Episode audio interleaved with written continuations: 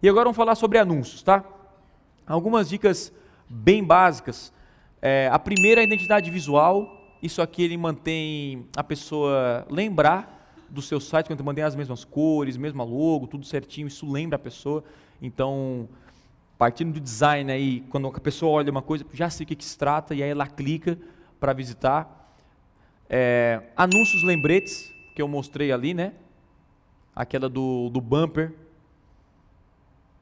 então, simplesmente ele não faz nada, é um anúncio em vídeo. Ele, pum, aparece e lembra a pessoa. Então, pô, amanhã tem Black Friday na minha empresa, no e-commerce e tal, domingo, você faz é, isso, tipo um dia antes.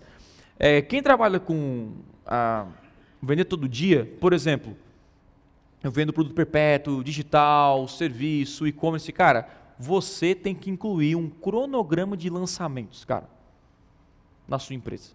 Quer gerar resultado? Faz um cronograma de lançamento.